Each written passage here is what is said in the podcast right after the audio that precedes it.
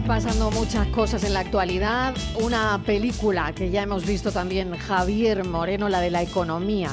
Ya nos suena esa película, mesa de redacción. ¿Qué tal? Hola Mariló, no sabes cómo te envidio, ¿eh? el ambientazo, cómo tiene que estar, cómo tiene que estar Málaga, ¿no? Me, encantaría andar, andar por allí, ¿no? Cuánto, cuánto glamour y, sobre todo en, todo en torno a este festival, qué maravilla, el más importante sin duda de Andalucía, ¿no? Bueno, hay que estar bien colocadito ya eh, a, nivel, a, nivel, y a nivel nacional e, ¿eh? e, internacional. Fíjate que hoy además le, exacto. le hemos dado el, la RTVA, le ha dado el premio Talento Andaluz al actor Manolo Solo, ¿no? Así que también la, la presencia y la apuesta de esta casa de la RTVA. Y decías tu película, y creo que te estás refiriendo a lo que está pasando en los mercados financieros, ¿no? No sé si película o, serie de, o serie de terror, ¿no? Porque fíjate, la, noticia de hace un ratito ha sido el, el enésimo capítulo de la subida de tipos de interés por parte del Banco Central Europeo. Se especulaba con que la quiebra del Silicon Valley Bank y el hundimiento de Credit Suisse podrían hacer que la entidad que preside Christine Lagarde eh, dejara los tipos en el 3%, pero nada de eso, los ha vuelto a aumentar, medio punto más. Estamos ya en el 3,5%. El, el seísmo financiero desencadenado por la quiebra del banco norteamericano ha trastocado el escenario y se abría esa puerta con lo cual la incertidumbre sigue siendo grande. Ya sabemos, Mariló, que la intención del Banco Central Europeo es luchar contra la inflación, contra la subida de los precios. No lo está consiguiendo, tampoco está consiguiéndolo la Reserva Federal Norteamericana. En medio de todo esto, de todas estas turbulencias de subidas de precios, se nos colaba hace unos días que decíamos mirábamos de reojo, ahora miramos de frente lo que está pasando en los mercados financieros, la exposición de, de los bancos europeos que han pedido por parte del Banco Central, la exposición al Credit Suisse, que se revise. Y la duda a esta hora cómo van a cerrar o cómo están cerrando las bolsas, porque la mañana no ha sido muy complicada. Ayer lo de Credit Suisse, se nos acaba de colar la subida de, tipos por el Banco Central. No sé, no sé qué, título le ponemos a la, a la, película, Mariló, qué título le ponemos a, a, esta serie, ¿no? A esta mm, hora, a las, a las 3 y casi 5 minutos de la tarde. Mm, Don Panic, ¿no? Sí, Don Panic, Don Panic. Que no, exactamente, que no, que no llegue. Vamos a hablar con Santiago Carbo, catedrático de Análisis Económico de la Universidad de Valencia es director de estudios financieros de Funcas. Eh, Santiago Carbo, bienvenido, gracias por acompañarnos a esta hora. Un placer, buenas tardes. Bueno, la primera pregunta es cómo están los mercados a esta hora, qué se espera y, bueno, acabamos de conocer que el Banco Central Europeo ha decidido seguir adelante con su hoja de ruta a pesar del pánico esta película la llamaríamos Don Panic. Estamos en el Festival de Málaga, hacemos el programa en directo hoy desde aquí y, esta película ya la hemos vivido. Pues sí, Marilo, la verdad es que la hemos vivido ya hace unos años, ¿no? Y también puede ser el día de la marmota, porque aunque las circunstancias son distintas, eh, eh, el Banco Central Europeo ha vuelto a subir eh, tipos en un contexto muy tumultuoso, ¿no? O con mucha turbulencia. Y ya lo hizo en el 2008 y en el 2011 también se precipitó en una ocasión. Es decir, que creo que ahora las circunstancias son distintas. Ahora tenemos inflación, en aquel momento no o no, por lo menos no era tan preocupante y, es por la razón por la que lo ha hecho. También de alguna manera lo que está diciendo es yo sigo subiendo tipos eh, porque tengo un sistema financiero bien supervisado. Eh, yo sí que hago esa labor que probablemente la, eh, Reserva Federal no hizo con el, Banco Regional o con los bancos regionales, el Silicon Valley. Pero yo también creo que a partir de ahora el Banco Central Europeo se va a pensar mucho si sigue esa hoja de ruta. ¿no? Eh, creo que ahora va a poner eh, también un ojo en, el otro gorro que tiene, porque al final tiene dos. Es la política monetaria, los tipos de interés y la supervisión. Entonces se va a tener que centrar un poco en las próximas semanas para reforzar la confianza en, la estabilidad financiera. Pero esta, esta semana es que ha venido muy, muy pegado a la crisis y yo creo que no han querido cambiar esa, eh, esa decisión que ya tenían tomada, pero yo creo que sí que puede cambiar en eh, los próximos meses, abandonar un poco esa hoja de ruta de seguir subiendo.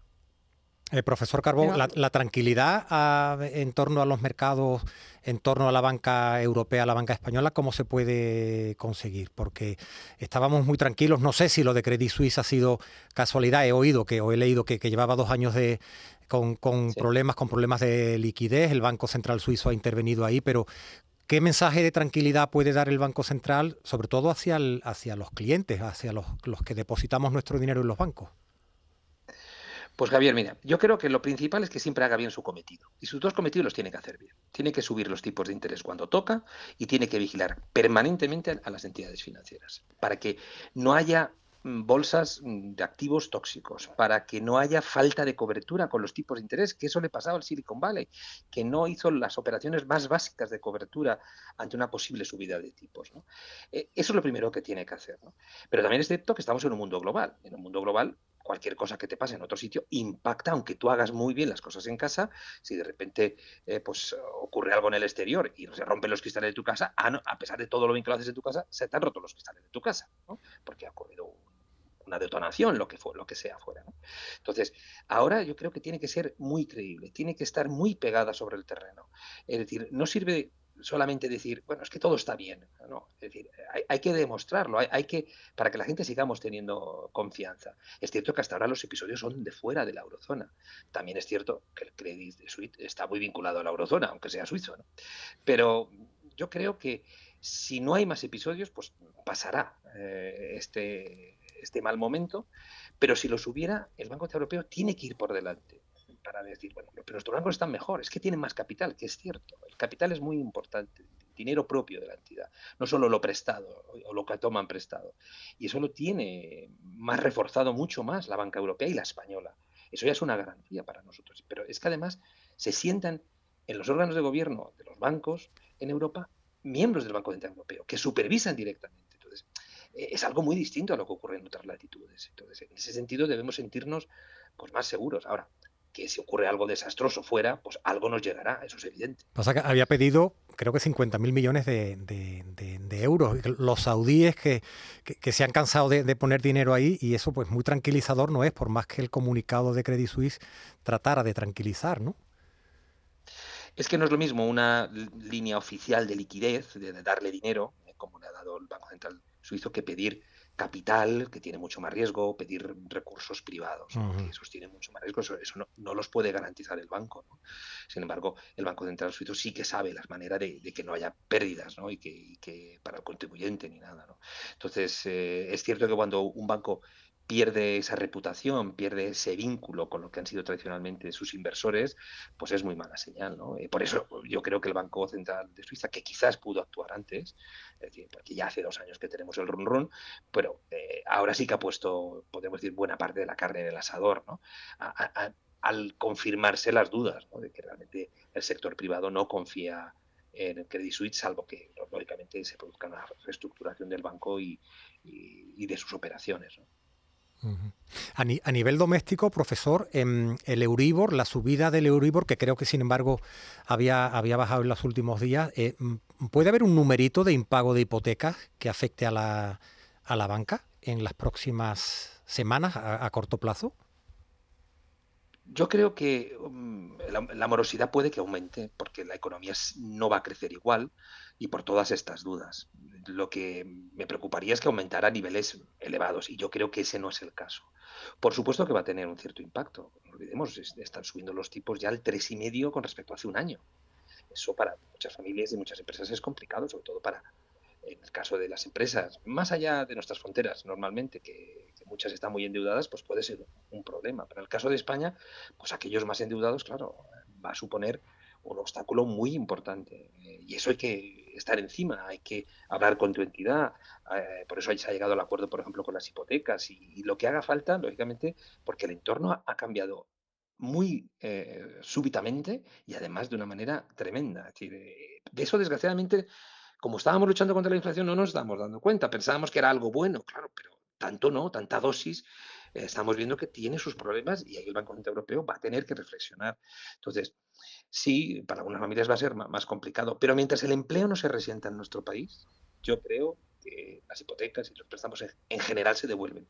Pero cabe esperar un cierto repunte de la morosidad, pero que no sea muy significativo. Y si ocurriera, no, olvidemos que los bancos están bien provisionados y están en una disposición buena para poder asumir sin ningún problema ese aumento de la morosidad. ¿El, Banco Central Europeo cuándo va a parar? ¿O, esto va a seguir la tendencia hasta que eh, machaquemos hacia abajo la, inflación? No sé si hasta llegar al 2%, pero ¿hasta dónde podemos ver la, subida de tipos por parte del Banco Central Europeo? Un efecto colateral, eh, ya es mala noticia las turbulencias financieras que hemos tenido, pero un efecto colateral de estas turbulencias es que van a tener que levantar el, pie del acelerador y por tanto eh, esas medidas que se estaban tomando para eh, intentar aplacar la inflación se van a tener que posponer, atenuar, es decir, cualquier palabra que se nos ocurra. Es decir, no se va a seguir aplicando la misma dosis ni a la misma velocidad. ¿Eso qué significa? Desgraciadamente, pues que la inflación va a estar más tiempo entre nosotros. Eh, si no aplicas, lógicamente, una determinada eh, dosis de la medicina, pues lógicamente, eh, porque a veces es necesario. Todos sabemos que los pacientes que tienen un tratamiento, a veces les surge otra cosa y tienen que parar un momento el tratamiento para, para lo que sería la enfermedad base. ¿no? Pues aquí igual, decir, aquí ha surgido otra cosa y ahora para la enfermedad va a que esperar un poco, con lo que va a demorarse un poco la salida, de, la solución de la inflación va a tardar un poco más, evidentemente. Profesor Carbo, eh, quería preguntarle eh, sobre todo qué origina un terremoto financiero de este tipo que esta mañana leía que este terremoto financiero no necesita necesariamente razones objetivas, ¿no? Le basta una única cosa, que es el miedo. Muy buen punto. No sé usted cómo lo ve. Sí, ese es un muy buen punto, ¿no? Porque es el miedo y los especuladores. Los especuladores hay muchos ¿eh? en los mercados financieros y seguro que están haciendo su agosto. Ayer bajó brutalmente Credit Suisse, ya ha subido también, no tanto, pero bastante marcadamente. El que compró ayer y ha vendido hoy ha hecho mucho dinero. esto es pasto de los especuladores y ahora hay que ser muy vigilantes con, la especulación porque eh, puede haber rumores fundamentados y rumores no fundamentados. Entonces los rumores no fundamentados aún atizan más el miedo. Y además el miedo va creciendo según aparecen nuevas noticias. Es decir, la primera nos dio un susto, pero ya la segunda dice, oye, esto ya no es lo mismo, esto tiene mala pinta. Tercera, cuarta, quinta si fuera en un plazo de unas semanas, pues nos va a generar mucha inquietud, mucho miedo. Y el miedo no es nada bueno, como la incertidumbre en un entorno en, la economía. Nos retrae de consumir, de invertir. Eh, nos, tenemos algún temor sobre nuestros ahorros. Eso, eso, es un mal, eh, es algo que hay que evitar a toda costa. ¿no? Por eso estos episodios, vale, han pasado, que no ocurran más, porque entonces ya la gente dirá, bueno, no me diga que son uno o dos, porque no son uno o dos. Eh, y esta es la clave, ¿no? que ahora hay que eh, reforzar toda la confianza y todo lo que sea necesario para que este episodio puntual o, que ha tenido dos o tres eh, bancos no, no vaya más allá y así el miedo y la especulación no avance.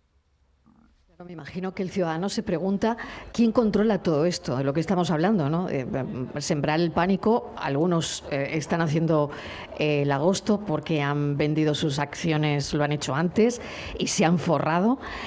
¿Quién puede controlar todo esto y quién puede evitar un efecto dominó? ¿O esto es, profesor, absolutamente inevitable?